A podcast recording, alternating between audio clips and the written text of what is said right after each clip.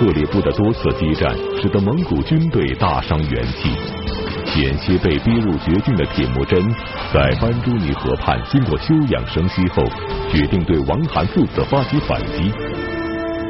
然而，在敌众我寡的情况下，要想取得胜利，并非易事。正当此时，大将木华黎向铁木真献计，最终帮助他打败了克烈部，从而为铁木真日后称霸草原奠定了坚实的基础。那么，木华黎的妙计究竟是什么？与铁木真有着恩怨纠葛的王韩父子，命运又将如何呢？在天骄，成吉思汗，敬请收看第十八集《连环妙计》。上一讲呢，我们讲这个铁木真托人带话给他的义父王憨，义正辞严把王憨给斥责了一番，搞得这个王憨啊十分羞愧。又是割手指头，这个又是盟誓的，表示我没有意思，这个害我的孩儿。然后呢，这个同时，铁木真还带话给自己的义弟桑坤，结果桑坤这头蠢牛脑子一发热，铁木真凭什么指责我呀？说整顿军马，再把铁木真打一顿。这一下，铁木真就又打了个大败仗。很有可能呢，也是这个铁木真为了避敌锋芒，他就等于就是命令这部下，咱就各自心散了，不要这个有损失就成。所以铁木真这次惨到什么程度呢？上一次跟王憨激战之后，损失很大，但是还剩了两千六百人。这一次啊，只有十九个人跟着他了，也也可能呢说这十九位都是将领，底下还有兵，反正就十九个人跟着他，就逃到了一个地方。这个地方呢叫班朱尼河，实际上这个班朱尼河呀，就是一水坑，全都是那个污浊的那个那个脏水，污浊的脏水。大家逃到这儿来之后，惊魂初定，那么首先面临的一个问题就是怎么解决吃喝。跑出来之后，谁也没带着吃的呀，喝就只有眼前这浑浊的河水，吃怎么办？这个时候。天无绝人之路，远处一匹野马跑了过来，所以部下赶紧拉弓放箭，一箭把这野马放倒，然后大家冲上去，把马切成小块，生火煮着吃，就只能喝这个浑浊的班朱尼河水。所以铁木真看着这十九位跟着自己啊同甘共苦啊到这种地步都不忍离去的将领，大发感慨。他说：“凡是今天。”跟我一块儿喝这个班朱尼河水的这些位人，你们这些位，我的子子孙孙永远铭记你们的恩德。所以等后来铁木真建国之后，跟他共饮班朱尼河水的这些人，全都是千户以上的高官，而且更为关键的是，这十九个人里边，不仅仅有蒙古人。还有西域回回人，还有契丹人啊，说明这个时候这个铁木真的影响啊，超越了大草原，别的地方的人都已经闻风前来归顺了。所以这个铁木真在这个地方，在这个地方站住了脚之后，慢慢的他的部众啊，这个兵士啊就聚拢来，越来越多，越来越多。那么渐渐的呢，这个人人马呢就逐渐恢复元气。所以铁木真在这个地方就琢磨着报仇。我怎么样才能打败王憨？我不打败了他，就没法儿这个完成蒙古高原的统一大业。但是毕竟现在自己的这个队伍啊，还是还是弱小，所以铁木真就有点这个发愁。这个时候，他的大谋士木华黎就走上前来说：“这个主帅您不必担忧，我有一条妙计。”木华黎就趴在铁木真耳朵边上，嘀嘀咕咕如此这般，定能大破王憨。铁木真一听，哈哈大笑，好极了，就照你说的办。王罕与铁木真一家两代世交，铁木真和父亲也速该曾经多次帮助王罕夺回王位，王罕也曾经在铁木真孤单无依之时为他提供保护。然而，草原上残酷的弱肉强食的生存法则，是王罕将日益强大的铁木真视为王位的最大威胁。于是，王罕多次先发制人，要将铁木真置于死地。当年歃血为盟的克烈部与蒙古部，如今却迎来了一场生死大战。那么，刚刚恢复元气的蒙古军队，如何才能以弱胜强呢？木华黎的破敌之计，又究竟是什么呢？布哈雷刚一走，这个铁木真发现自己的二弟和萨尔狼狈不堪的来了。和萨尔啊，在前面我们讲的那个跟王憨的一场大战啊，就是沙漠血战的时候，兵败被俘了，历尽千辛万苦啊，老婆孩子还都这个留在了王憨那儿啊，靠着这个打猎，甚至有的时候就就是那个偷人家的这个东西吃，这样啊，历尽千辛万苦才找到自己的哥哥铁木真。所以何萨尔一看到铁木真啊，热泪盈眶啊，跪地下就哭啊。铁木真看自己的兄弟。胡子拉碴的，那脸上还带着血痕，破衣拉撒，那也特别的心疼。兄弟，你别别哭了，哥哥我替你报这个仇，出这口气，马上点集人马，咱找王憨算账，然后我把这个这个你老婆孩子给你夺回来。他这话一说完，正好木华黎的刚在外边安排完事儿进帐，一听铁木真这么讲，赶紧就冲上前去抱住这个铁木真啊，说主帅，你忘了我刚才跟你怎么讲的吗？你不是答应照计而行吗？你现在要这么来的话，咱这计就全用不上了。然后这个木华黎就一边劝铁木真，一边就拉起和萨尔说：“您别哭啊，您别哭，我有一条妙计。刚才我已经跟这个主帅说了，我再跟您说一遍，我有一条妙计。看见你跪在这儿，我又出了一条妙计。你们都按照我的计策而行，咱们肯定能够打败王憨。然后他就把何萨尔拖出帐去了，拖出帐去了。”他就跟着何萨尔嘀嘀咕咕嘀嘀咕咕，一会儿俩人都进了帐，何萨尔也破涕为笑了，高高兴兴就来了，就跟这个铁木真讲说：“大哥您放心吧，那个刚才木华黎都跟我把这个把这事儿前前后后都说了，就照木华黎说的办。现在铁木真、和萨尔、木华黎他们仨人知道要怎么干，别人都不知道这葫芦里卖的什么药啊。过了几天，有人来报说这个背叛您的叔叔。”达里台回来了啊！这个铁木真当时不是处罚他的三个亲戚吗？那阿拉坦是堂叔，呼查尔是堂兄，是吧？这个达里台是亲叔。达里台回来了，铁木真特别高兴，出帐迎接。达里台一看见自己的侄子，就扑通跪地下了啊，口称死罪，说我真是老糊涂了，哪受了这个扎木合的奸人挑唆？你看我背叛了自己的。可汗投到这个这个王憨那儿，我时常受这个良心的谴责。说您派这个使臣去谴责我们仨的时候，我们就都良心发现了，就想回来呢报效这个主帅。正好哎，木华黎托人给我们带信儿，让我们这个做内应，所以我们就准备做内应。结果呢，这个被王憨发现了，王憨追杀我们，我们没办法。就只好逃出来了，来投奔这个主帅您。哦，这个时候大大家听明白了，原来这个木华黎给铁木真献的计，是让铁木真带信儿给这三位，晓之以理，动之以情，给王憨他们来个内部爆破，中心开花，啊，是这么个意思。但是这一计没成功啊，因为那个被发现了，仨人跑了，然后这个铁木真就赶紧把达里台扶起来，说叔叔何罪之有啊？谁人都有糊涂的时候，人非圣贤，谁能无过嘛？改了就好。然后说那个那二位呢？阿拉坦和呼查尔回来没回来啊？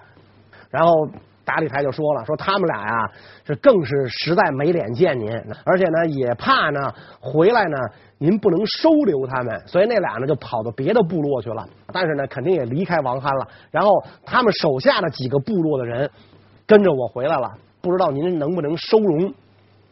铁木真说：“我现在啊，只愁人少，不怕人多。人越多越好，有什么不能收容的？说跟你来的人在哪儿呢？啊，达里台说就就在帐外，那地上都跪着呢。赶紧，铁木真出去迎接啊，把这人头头领一个一个都扶起来，就说这个王憨的部落的情况怎么样啊？那然后大家就都一一一向他汇报，呃，讲的非常清楚，王憨现在的这个部队驻扎在哪儿，士气如何，然后他们怎么这个。”排兵布阵讲的都特别好了啊，都都非常清楚了。铁木真一听没问题了，说那咱就起兵，准备去跟王憨干仗吧。蒙古部与克烈部大战在即，木华黎的策反计划却败露了。虽然铁木真从达里台口中得知了敌情，但是敌我实力悬殊的情况下，只能期望木华黎给和萨尔逊的计划能够发挥作用。那么这条计策是什么？又会对这场战争起到怎样的效果呢？走到半道上，哎，铁木真非常高兴的发现啊，前面来了俩人。这俩人是谁呢？这两个人是他的弟弟何萨尔的两个纳克尔，一位呢叫和里乌达尔。这和里乌达尔啊，看到这个铁木真之后，就翻身下马，啊，就向铁木真报喜，说这个呃，我们给您逮了一个俘虏来，审问一下这个俘虏。然后这个铁木真就下马。走到这个俘虏跟前，一看这俘虏认得，这个人是王憨的亲随，叫易突尔坚。哎，他就觉得非常奇怪嘛，呃，就问这个和里乌达尔啊，说你们怎么把这易突尔坚给逮着的？他在王憨的这个左右，的常伴王憨左右是吧？说你们怎么把他给逮着的？哎，然后这个和里乌达尔就说了，说是何萨尔首领啊。命令我们到王憨那儿去诈降。何萨尔首领呢，让我们这么跟王憨讲：说我亲爱的义父王憨首领啊，因为这个王憨是铁木真的义父嘛，那当然也就是何萨尔的义父。说我何萨尔之所以离开您，呃，就是因为思念我的兄长铁木真，所以呢，我就离开了您呢，去找我的兄长铁木真。结果我找了几天几夜，我走遍了千山万水，我也找不到我的兄长。我披星而宿，枕土而眠。那么这个这没有吃的是没有穿的，是吧？这个时候我也找不到我的韩兄，我就想到了，既然韩兄找不到，还是来找我的韩父吧。因为我的妻子、女儿啊，妻子儿女都在您这儿。您要是能收留我的话呢，您也派您的一个亲随。跟着我这俩人回来，来传个话。和里兀达尔他们这个这这哥俩带来的话，王涵深信不疑嘛，是吧？他一琢磨也是这么回事啊。因此呢，就派自己的亲随易突尔坚跟着这个和里兀达尔这俩人就来见何萨尔。实际上呢，何萨尔这番话是木华黎教给他的，这么说就是为了稳住王涵。如果王憨信以为真的话，那么何萨尔就到王憨军中，那等于就是给王憨的军营里埋了个定时炸弹嘛。等铁木真发动进攻的时候，何萨尔跟铁木真哥俩里应外合，王憨必灭无疑。结果这个铁木真率军队已经出发了，这个当这个呃和和里兀达尔带着这个易突尔坚返回的时候，半道上遇上铁木真的军队了，这下麻烦了，因为这个。铁木真的这个旗帜很明显嘛，祖传的九足白毛大道旗，你谁都知道这个是铁木真的帅旗啊，一看就知道铁木真本人在。所以这个和里兀达尔一看坏了，远远的看见这个主帅的这个大道旗来了，我认的这旗，这一托尔坚也认的呀。一托尔坚如果要是看见个铁木真的旗帜的话，那一托尔坚肯定会跑给王憨报信儿，我们这计策就完全失败了。所以这个时候，和里兀达尔灵机一动，跳下马来，跳下马来，他就跟那个易突尔坚说：“说坏了，说我这马呀，肯定马蹄子里进了石头子儿了。这马怎么走的都趔趄，一拐一拐的。”说完呢，他就把自个儿那个马蹄子就就就扯起来了，扯起来了，那举举起来给这个易突尔坚看，说：“你你帮我看看，你下下马下马下马，你帮我看看，他这个是不是蹄子里边有石头子儿？要有，你帮我抠出来。”一突尔坚过来看，没有，没石头子儿，挺干净。哎，那你看我这马怎么回事？他怎么不爱走了？是尾巴有问题，是耳朵有问题，是脖子有问题？反正他就是这让这个一突尔坚就围着这个马就转，就不让他得闲儿。他把这个一突尔坚稳住的这个时间，铁木真的部队上来了，到这就把这一突尔坚给捆了。所以铁木真一听这话，哈哈大笑。那河里乌达尔真聪明，没给你的这个主人丢脸。河里乌达尔就告诉这个。铁木真他们啊，说王憨那帮人呢，正等着这个二主公去投降了，那等着和萨尔投降呢，毫无防备。说他们就在一个山上饮宴，所有人都喝多了，手下的大小喽啰，正那正宴会呢，没有防备。所以咱们如果这个时候偷袭王憨，一定能够大获全胜。铁木真一听，好主意，好计策赶紧下令全军啊上马，不用扎营了，全军上马，趁这个王憨不备，一举歼灭克烈部落，打他个落花流水啊！这回一定要全歼克烈部，不要使一个人逃出升天。然后这个木华黎就跟铁木真讲说，敌人在山上啊，如果我们率众偷袭的话，弄不好就又打成了击溃战。像以前的那个蔑尔乞啊、塔塔尔啊，是吧？我们打败他 N 多回，啊，他老是死灰复燃。因此呢，主公率军，您是正面进攻，我木华黎愿意率军迂回包抄，咱把这个山围起来，让他难以逃出升天。铁木真说，没问题啊，这个此计甚好，那就你去执行这个迂回任务，我带队强攻。然后这个蒙古大军就向着克烈部的这个营帐就出发了。木华黎的妙计令王罕放松了警惕，格里乌达尔又巧妙的防止了计划败露，再加上周密的作战部署，与克烈部的这场决战已经到了最后关头。那么铁木真能否像期望的那样全歼克烈部呢？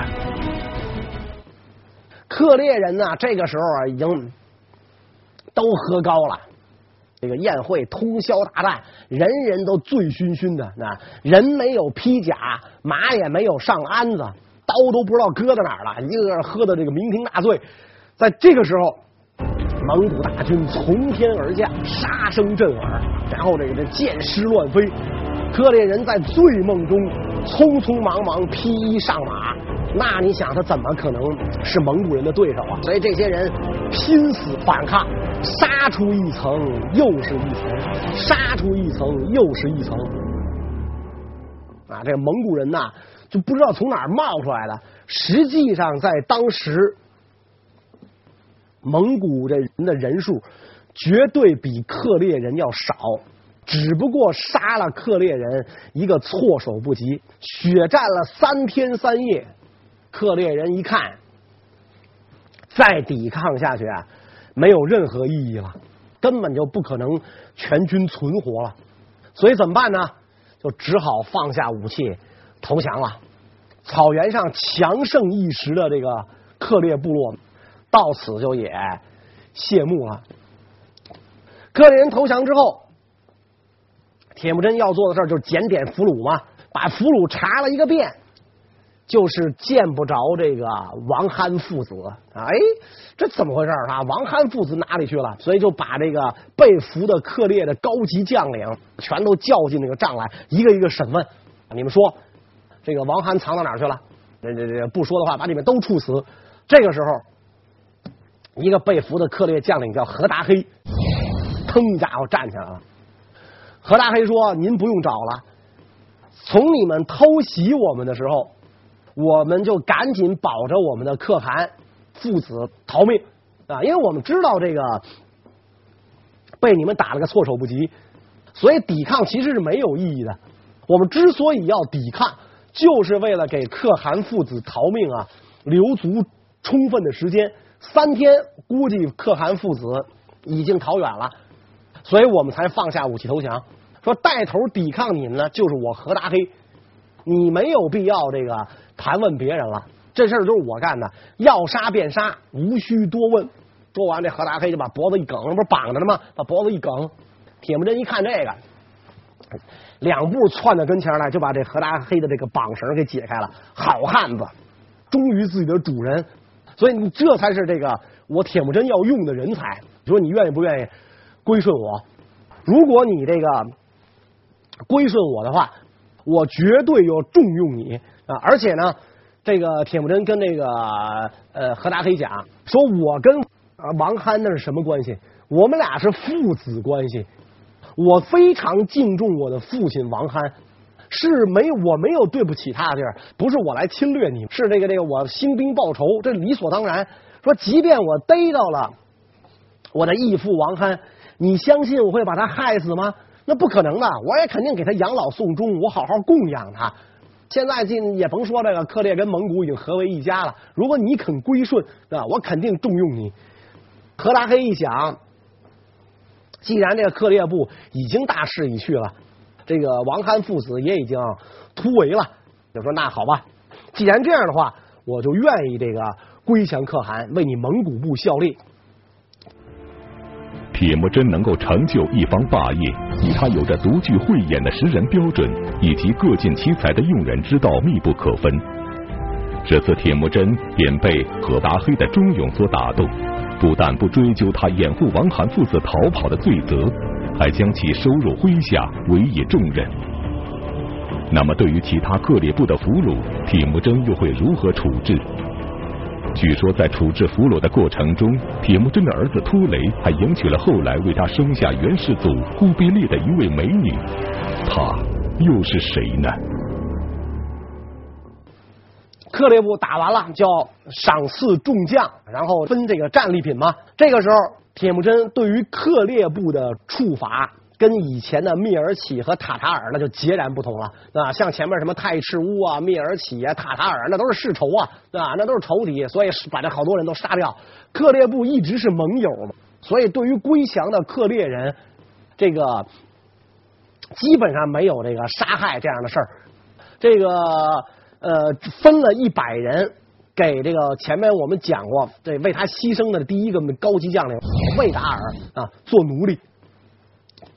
对于给自己这个报信的那两位牧人，一个是这个八歹，还有一个是乞食里黑，这两个人给他报信儿说王憨要来偷袭，这俩才这个铁木真才得以逃出升天。